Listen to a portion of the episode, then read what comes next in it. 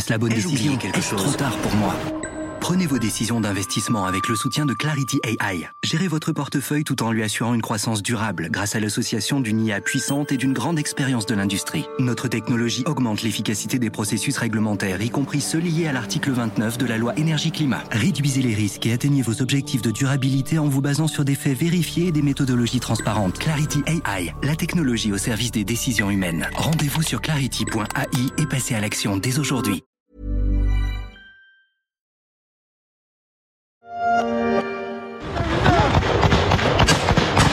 Il fait encore nuit noire, impossible de visualiser l'ennemi, mais déjà les échanges de tirs sont intenses. Dans la lueur et la brume de l'aube, au loin, des tanks apparaissent, et toujours se feu. C'était en novembre dernier sur LCI, la guerre en direct, mais dans son salon. Un document terrible, les tranchées près de la ville d'Avdivka, avec les soldats ukrainiens attaqués de tous les côtés. L'enfer façon 14-18, mais en 2023. Les Ukrainiens ont fini par abandonner leur position faute de munitions. Ils reculent, mais ne veulent pas plier deux ans après le début de l'invasion russe.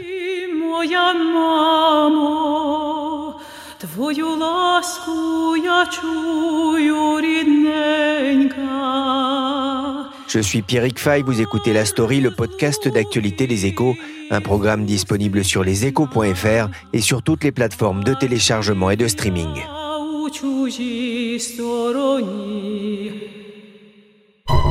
Ce samedi matin, on peut déjà dire que Avdivka est tombé. Le euh, général Sirski, commandant-chef euh, des forces armées ukrainiennes, l'a annoncé euh, formellement en disant que ses forces se sont retirées pour sauvegarder les vies des soldats. La pression était devenue trop forte face au bombardement incessant de la Russie. Le rapport de feu était devenu disproportionné. Fin janvier, la Russie tirait 15 fois plus de missiles, de drones et d'obus que l'Ukraine. Kiev manque de munitions, alors qu'aux États-Unis, les républicains freinent l'aide apportée au pays quand la Russie s'approvisionne massivement auprès de l'Iran et de la Corée du Nord. Mon Dieu, gardez-moi de mes amis, mes ennemis, je m'en charge. Bonjour Guillaume Tac. Bonjour Pierrick. Vous êtes correspondant des échos en Ukraine. Les nouvelles du front ne sont pas bonnes pour Kiev? Effectivement, c'est le moins qu'on puisse dire. Depuis l'échec de la contre-offensive ukrainienne débutée en juin dernier, les Russes avaient progressivement repris l'initiative sur plusieurs secteurs de la ligne de front en multipliant les assauts contre les villes notamment de Vougledar, de Kupiansk, d'Avdivka, ainsi que dans les environs de Bakhmut vers la ville de Tchassiviar.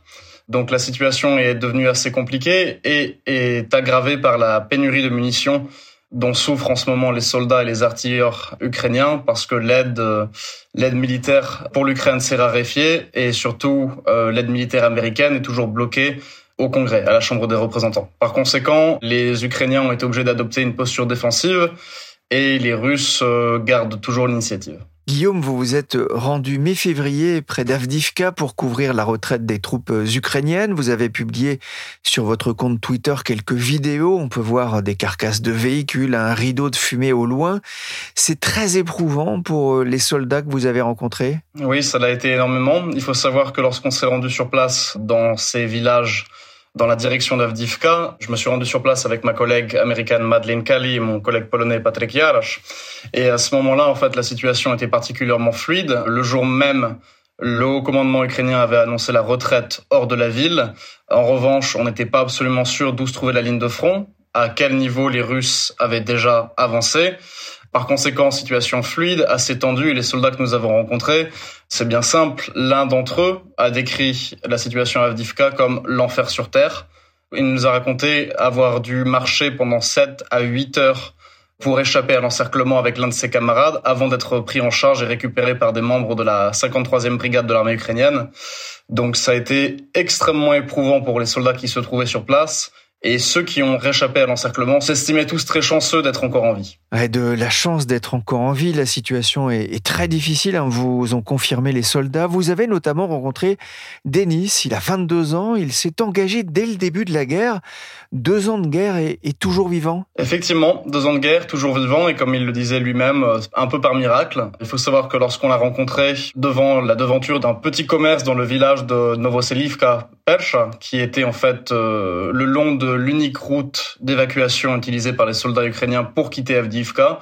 Il avait le visage euh, maculé de, boue, les mains aussi tremblantes. Euh, il fumait cigarette après cigarette et il nous a raconté qu'en fait il s'est engagé volontairement au début de l'invasion russe le 24 février 2022 mais avait principalement occupé des positions de garde en fait, de sécurité, à garder des entrepôts avec des armes, des véhicules, et qu'en fait sa première affectation dans une zone de combat, c'était Avdivka, une semaine et demie avant la, la, retraite hors de la ville. Donc comme il le décrivait lui-même, ça a été un baptême du feu particulièrement difficile.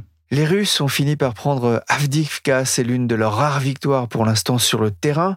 Abandonner la ville, ça a été une décision difficile à prendre pour le commandement ukrainien? Alors évidemment, je ne suis pas dans la tête des décideurs militaires ukrainiens. Je pense que abandonner n'importe quelle ville, village, le moindre mètre de, de terre ukrainienne à l'envahisseur russe, c'est toujours difficile dans le sens où nous savons pertinemment ce qui suit la soi-disant libération promise par la Russie, à savoir des fausses communes, à savoir de la torture, des exécutions sommaires. Par conséquent, la décision évidemment a été difficile, d'autant plus que Avdivka était devenue depuis 2014 une sorte de, symbole en fait, une petite ville de, à peine 30 000 habitants en 2013 qui avait été initialement prise par les, les, milices séparatistes armées soutenues par la Russie en 2014. Quelques mois après, avait été libérée par l'armée ukrainienne et depuis lors, en fait, elle se dressait face à la ligne de front, c'est-à-dire que face au dernier quartier résidentiel d'Avdivka, vous aviez des champs de mines puis des tranchées et on pouvait on devinait au loin en fait la cime des bâtiments de, de, Donetsk. À titre personnel, je me suis rendu pour la dernière fois à Avdivka avant le début de l'invasion à, à, grande échelle et c'est vrai qu'il y avait déjà le sentiment que cette ville avait déjà énormément souffert de huit ans de guerre. Donc l'abandonner comme ça, c'est une victoire sans doute plus symbolique que véritablement stratégique pour les Russes, mais c'est néanmoins un symbole qui fait mal pour les Ukrainiens. Ah, une décision prise pour euh, sauver de nombreuses vies, hein, c'est l'explication euh, donnée euh, par les autorités ukrainiennes. Il y a eu aussi un changement, un changement d'ordre militaire avec le remplacement du général Zaloujny par Oleksandr Sirski. Je ne sais pas si je prononce bien son nom, vous le faites bien mieux que moi. Qui est ce nouveau général et que peut-il apporter? Alors, euh, le général euh, Sierski, et, ta prononciation, Pierrick, est, très bonne. Il faut savoir que c'était lui l'architecte de la défense de la capitale, Kiev, dans les premiers jours et premières semaines de l'invasion. C'est plutôt à son crédit qu'il faut mettre la contre-offensive éclair en septembre 2022 qui a libéré quasiment l'intégralité de la région de Kharkiv. Donc c'est un commandant expérimenté, c'est un soldat de métier qui a des compétences de stratège évidentes. Cependant, il remplace Zaloujny, dont la cote de popularité était énorme auprès de la population ukrainienne, et certains lui attribuent une mentalité soviétique, à savoir une propension à sacrifier les hommes pour garder coûte que coûte le contrôle de telle ville ou tel village. Alors, évidemment, c'est difficile de juger de ce qui est vrai et de ce qui est faux. Les soldats qui sont sur le terrain, généralement, se plaignent toujours du commandement, puisque c'est la nature de l'armée et de sa hiérarchie. Il faut quand même voilà souligner que à son crédit, il a la défense de Kiev et la libération de la région de Kharkiv, mais également la défense de Bakhmut. Et la défense de Bakhmut, le raisonnement était un peu similaire à celui de, de la défense d'Avdivka, à savoir essayer tout simplement de dégrader au maximum le potentiel offensif des forces russes en défendant pied à pied, maison par maison, euh, immeuble par immeuble, cette ville, pour s'assurer que les Russes, quand bien même ils remporteraient une victoire, ce serait une victoire à la Pyrrhus, qui les ralentirait dans leur progression euh, future. Donc certains, au sein de l'armée ukrainienne, euh, surnomment Alexandre Sirski le boucher. À titre personnel, j'estime qu'il est encore bien trop tôt pour juger de la validité ou non des stratégies qu'il a employées jusqu'à présent. Guillaume, vous avez euh, aussi suivi pour les échos des volontaires d'une ONG dans le Donbass, un article à, lire et à découvrir hein, sur le site leséchos.fr. Leur travail, récupérer les dépouilles des soldats, c'est un travail euh, éprouvant mais, nécessaire oui, absolument. Il faut savoir que le fondateur de cette euh, organisation, Oleksiy Yukov, est natif de Slaviansk, donc euh, dans l'est de l'Ukraine. Ce projet a commencé avant même le début de la guerre dans le Donbass, lorsque, un peu par hasard, dans les forêts autour de Slaviansk, il a retrouvé des dépouilles de soldats soviétiques et de soldats de la Wehrmacht, qui dataient donc de l'époque de la Seconde Guerre mondiale. Et il a créé l'association qui initialement s'appelait la Tulipe Noire, qui désormais s'appelle Platz d'Armes, pour exhumer et permettre l'identification de ces corps afin de pouvoir les rapatrier auprès de leurs familles et leur donner des funérailles décentes. En 2014, lorsque la guerre éclate euh, dans le Donbass, l'organisation a poursuivi ce travail, mais cette fois-ci, les corps ne dataient pas de 60 ou 70 ans, mais c'était à la fois des soldats ukrainiens et des miliciens séparatistes soutenus et armés par la Russie. Et depuis le début de l'invasion à grande échelle, Yukov et les membres de son organisation, tous volontaires, se rendent sur le champ de bataille au plus près des combats pour récupérer les corps et permettre leur rapatriement et leur inhumation. Et il faut savoir que Yukov, qui se décrit lui-même comme patriote ukrainien, bien que russophone initialement, désormais il est passé intégralement à, à la langue ukrainienne. Mais ce qui m'a frappé en parlant avec lui, c'est cette humanité dans le sens où il déteste la Russie pour les crimes et pour cette invasion criminelle euh, de l'Ukraine, et en même temps, il a beaucoup de compassion pour les morts et particulièrement pour leurs proches, en disant que la moindre des choses, c'est que chaque personne tombée sur le champ de bataille puisse au moins être rapatriée auprès de sa famille. Et c'est un travail ingrat, difficile, horrible, et qui a coûté la vie à déjà au moins l'un des volontaires de l'organisation, un jeune homme euh, qui s'appelait Denis, qui était âgé de, de 21 ans euh, lors d'une mission. Il a roulé sur une mine anti-tank. Donc euh, pour aller récupérer volontairement les dépouilles de soldats, ils, ils risquent leur vie. La musique militaire résonne dans le centre de Kiev. Une cérémonie sobre et émouvante devant la cathédrale Sainte-Sophie. À Kiev, en présence du président Zelensky, une cérémonie d'hommage aux soldats morts sur le front. C'était il y a un an déjà. La guerre a depuis fait encore de trop nombreuses victimes. Yves Bourdillon, vous êtes journaliste au service international des échos et vous avez récemment écrit un article pour le journal Ce que l'on sait des pertes humaines après deux ans de conflit. Un conflit meurtrier, le bilan parle de lui-même Évidemment, puisqu'on dénombre au moins 500 000 soldats hors de combat, c'est-à-dire tués ou blessés, ce qui en ferait un des conflits les plus violents du XXIe siècle sur deux ans. D'autres ont été plus meurtriers, mais sur 15 à 20 ans. Et celui-là est très intense, avec un ratio d'à peu près un soldat tué pour deux blessés. C'est un ratio assez meurtrier. D'habitude, il y a plus de blessés pour chaque soldat tué. Et là, on arrive à quelque chose qui représenterait, euh, d'après Kiev, qui pour la première fois a annoncé un bilan 31 000 soldats ukrainiens tués, probablement le double en fait, selon des estimations des services d'enseignement américains, britanniques et norvégiens. Et du côté russe, aucune perte n'est annoncée, mais des ONG ont dénombré 44 000 soldats tués avec leur nom et leur grade. Probablement en fait que ça tourne à 120 000 soldats euh, tués. Il y aurait peut-être deux fois plus de pertes du côté russe que ukrainien parce que la plus grande partie de la guerre s'est déroulée avec des positions défensives pour les Ukrainiens et c'est quand on attaque que l'on s'expose et que l'on a le, le, plus de morts. Et puis enfin on termine avec les civils.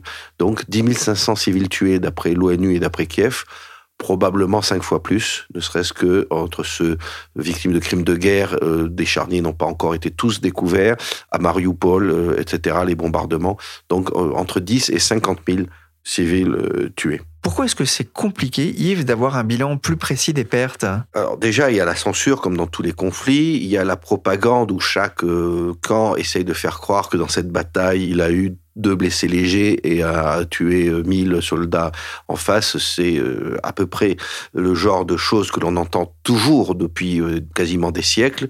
Les deux camps, d'ailleurs, revendiquent d'avoir tué 390 000 soldats ennemis. Et puis, il y a aussi le brouillard de la guerre, parce que tout simplement, on ne sait pas ce qui se passe.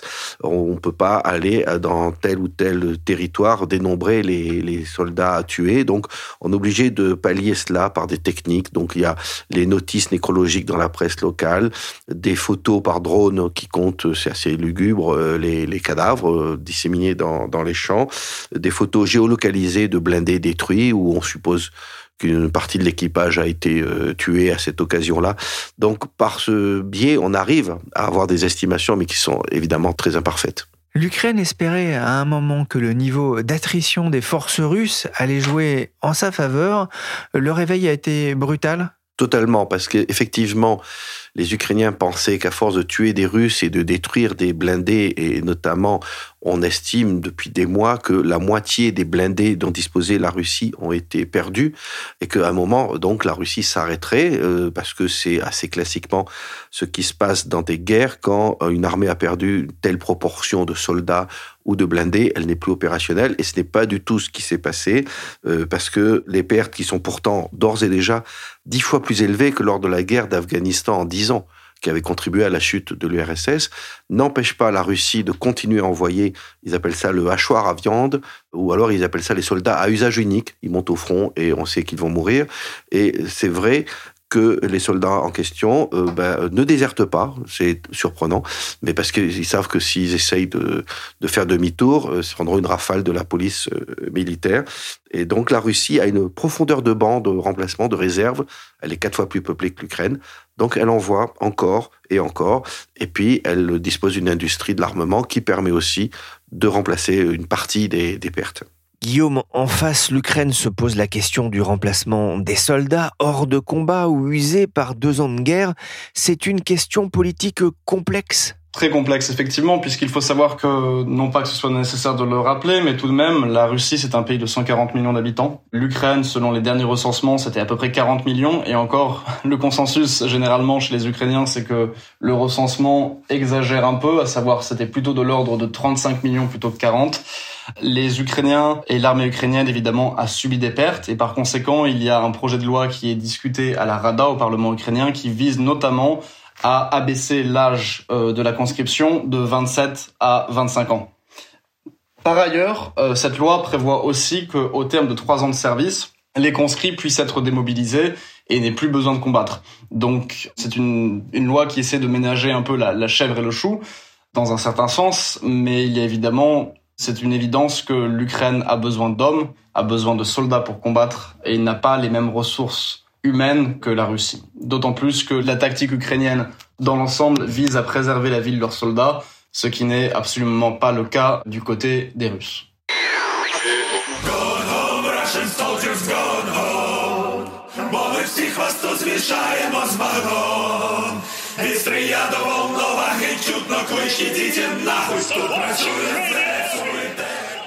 Soldat russe, rentre chez toi, chanson patriotique ukrainienne inspirée euh, de la chanson irlandaise qui invitait les soldats britanniques à se faire voir ailleurs.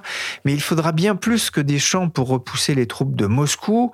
On le disait, la retraite d'Avdivka s'explique aussi et surtout par le manque de munitions.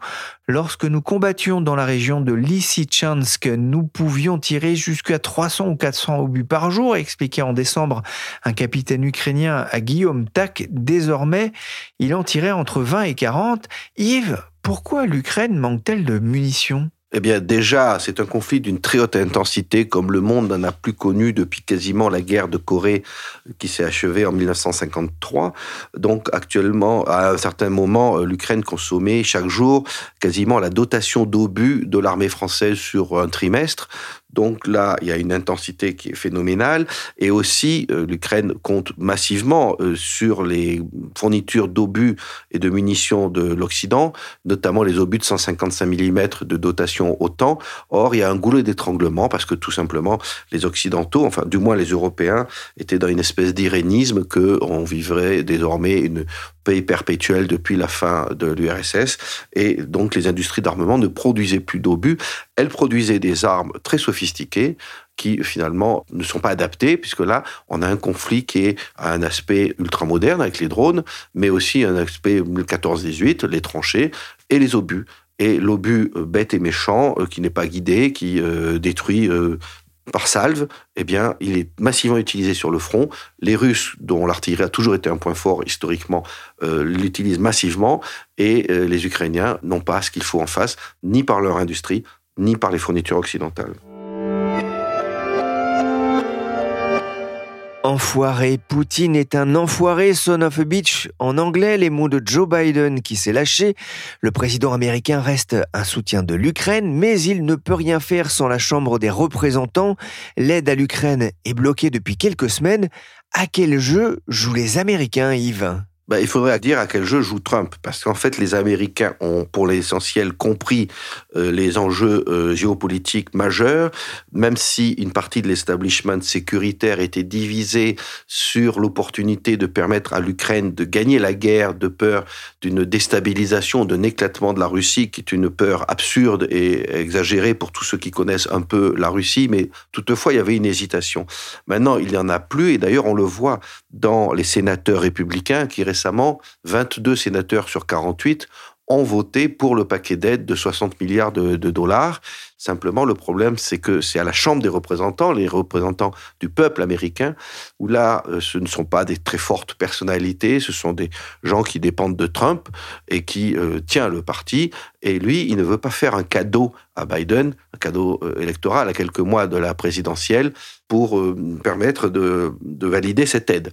Donc, il prend le risque, qui est un risque majeur sur le plan géopolitique, de laisser l'Ukraine se faire enfoncer par euh, l'armée russe, parce que lui croit qu'en deux coups de fil, euh, c'est ce qu'il dit, il euh, passerait un deal, on ne sait pas lequel, avec Poutine, et il a peut-être une vision très naïve de la géopolitique, tout en n'étant pas non plus totalement prêt à accorder n'importe quoi à la Russie. On l'a quand même vu quand il était président, il avait fourni des armes des missiles anti-chars à l'Ukraine et, il avait tenu tête à la Russie en Syrie. Donc c'est quelqu'un qui a peut-être un positionnement géopolitique plus compliqué qu'on ne pourrait le croire, mais qui est quand même prêt à, à prendre le risque de voir l'Ukraine perdre beaucoup de terrain, beaucoup d'hommes d'ici le 5 novembre. En face, la Russie euh, canarde grâce à l'aide obtenue notamment euh, par la Corée du Nord. Le pays a aussi musclé euh, son industrie militaire.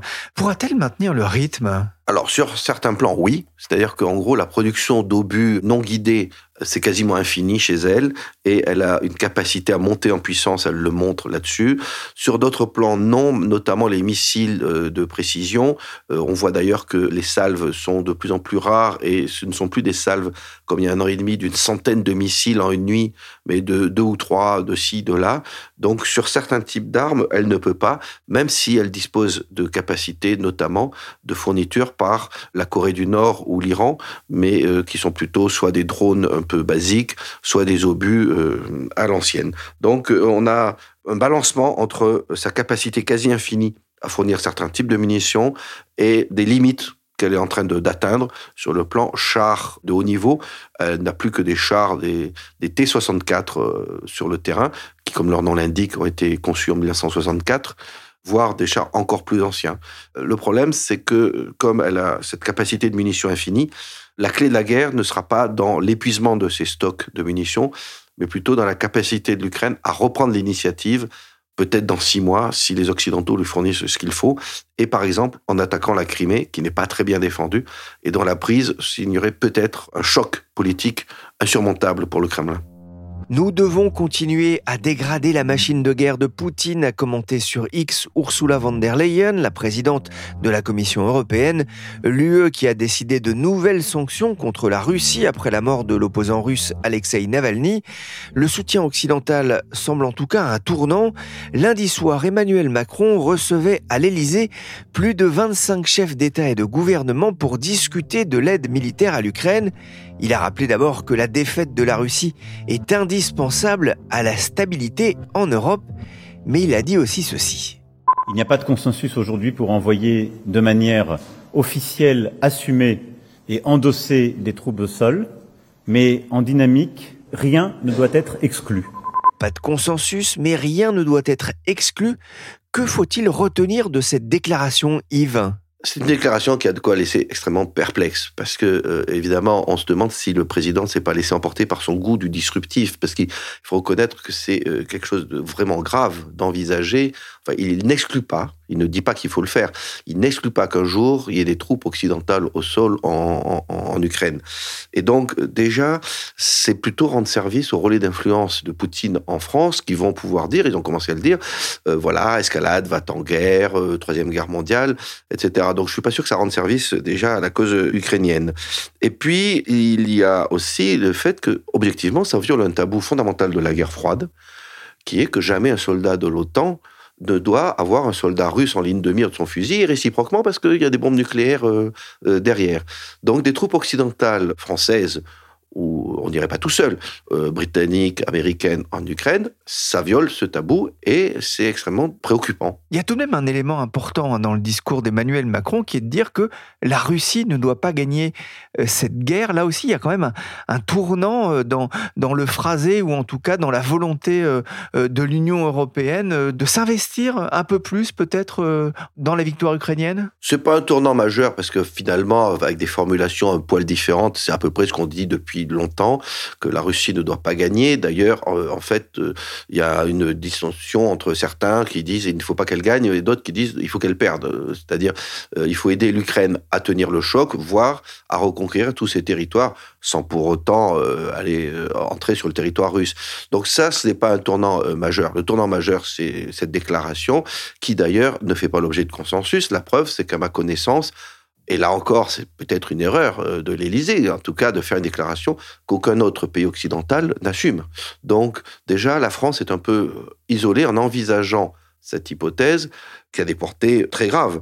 Et puis, au passage, s'il faut envoyer des hommes en Ukraine, en fait, l'armée française n'est pas équipée pour, parce que tout simplement en Ukraine, c'est une guerre de type Verdun, des tranchées et des salves massives d'obus. Or, l'armée française, elle, c'est plutôt une armée d'élite avec des unités, des armes euh, ultra modernes. Mais euh, ce qui se consomme en Ukraine actuellement en une semaine, c'est la dotation annuelle d'obus de la France. Donc, on ne serait pas forcément adapté. Alors, en revanche, il y a un élément où le président a raison, c'est euh, éventuellement quand il parle de cela, c'est que c'est un secret de Polichinelle qu'il y a déjà des soldats occidentaux des instructeurs qui, qui forment, qui aident par du renseignement en arrière de la ligne de front de manière discrète. Bon, ça se fait dans tous les conflits. Les Russes font ça aussi depuis 60 ans. Donc, on se doute bien qu'il y a des forces spéciales françaises en Ukraine, comme il y en a en Afrique, et comme il y a des forces russes. Je vous raconte une anecdote. Pendant la guerre du Vietnam, les pilotes euh, vietnamiens face aux pilotes américains, bah, ils se parlaient un peu en russe parfois. Encore plus fort que dans Top Gun. Dernière chance, tu vas y arriver Allez, Maverick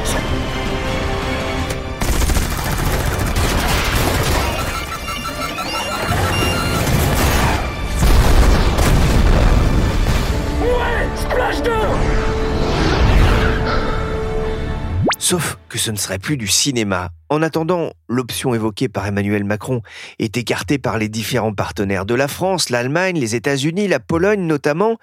Yves, il y a quand même un changement de ton dans le discours des, Européens à l'égard de la Russie de Poutine? Oui, bien sûr. La conférence de Munich, il y a deux semaines, où beaucoup d'interventions étaient catastrophistes et alarmistes, a fait prendre conscience aux dirigeants que oui, il fallait euh, changer de braquet et qu'il fallait fournir beaucoup plus de munitions à l'Ukraine, parce que jusqu'à présent, on pensait qu'elle allait gagner la guerre. On se demandait si, quand elle la gagnerait. On se disait, bon, elle va peut-être pas la gagner, mais elle ne peut pas la perdre. Et là, la manière dont le front est grignoté par l'armée russe qui a quatre fois plus de, soldats, de possibilités de réserve et une quantité infinie d'obus à sa disposition, c'est ça l'élément clé. On commence à se demander si elle pourrait pas la perdre. Et là, il y a le feu au lac, si vous me passez l'expression. Et donc, effectivement, de ce point de vue-là, les déclarations des dirigeants occidentaux sont légitimes et celles du président Macron là-dessus, quand il a dit il faut vraiment se réveiller, là, il n'a pas tort. La Russie a envahi l'Ukraine il y a maintenant deux ans. On connaît l'expression on ne choisit pas ses ennemis, ce sont eux qui nous choisissent. Guillaume, comment les Ukrainiens réagissent-ils à ce qui ressemble à un affaiblissement de l'aide occidentale? Je pense que c'est très important de rappeler que dans, lors de chacune de mes conversations, ou presque avec des soldats ukrainiens, sur la ligne de front, lorsqu'ils s'adressent à des médias étrangers, que ce soit à moi en tant que Français ou à ma collègue Madeleine euh, en tant qu'Américaine, la première chose qui revient, c'est de la gratitude. Beaucoup, beaucoup de gratitude pour les armes qui ont déjà été données, pour le soutien financier et militaire qui a été apporté à l'Ukraine. Mais il y a aussi la sensation que la guerre a été normalisée, qu'elle est passée à l'arrière-plan que les gens petit à petit oublient que cette guerre se poursuit, continue de tuer des dizaines, voire des centaines de personnes chaque jour, qu'ils soient soldats ou civils. Il y a une véritable crainte que l'aide finisse tout simplement par s'arrêter. Et pourtant, la motivation des soldats ukrainiens est intacte. Ils le disent eux-mêmes. Nous sommes prêts à nous battre. Nous voulons combattre. Nous voulons défendre notre terre, notre famille, notre intégrité territoriale et notre droit à l'autodétermination, comme n'importe quelle autre nation. Mais donnez-nous les armes. Et souvent, ils le rappellent et je pense que c'est très important de souligner, ce n'est pas juste une question d'obligation morale. En 1994, le mémorandum de Budapest prévoit que l'Ukraine se débarrasse de son reste d'arsenal nucléaire hérité de l'époque soviétique en échange de garanties de sécurité fournies à la fois par la Russie, et on sait malheureusement ce que ces garanties valent, et par les États-Unis. Donc il y a aussi un certain sentiment d'être trahi et d'avoir été abandonné, et que hum, les alliés occidentaux de l'Ukraine n'ont pas respecté leurs engagements vis-à-vis des garanties de sécurité du pays. Merci Yves Bourdillon du service international des échos et merci aussi à Guillaume Tac, correspondant en Ukraine. Vous pouvez retrouver ses reportages sur leséchos.fr. Il fait un travail remarquable sur le terrain. Merci à Willy pour la réalisation de ce podcast des échos, chargé de production et d'édition Michel Varnet.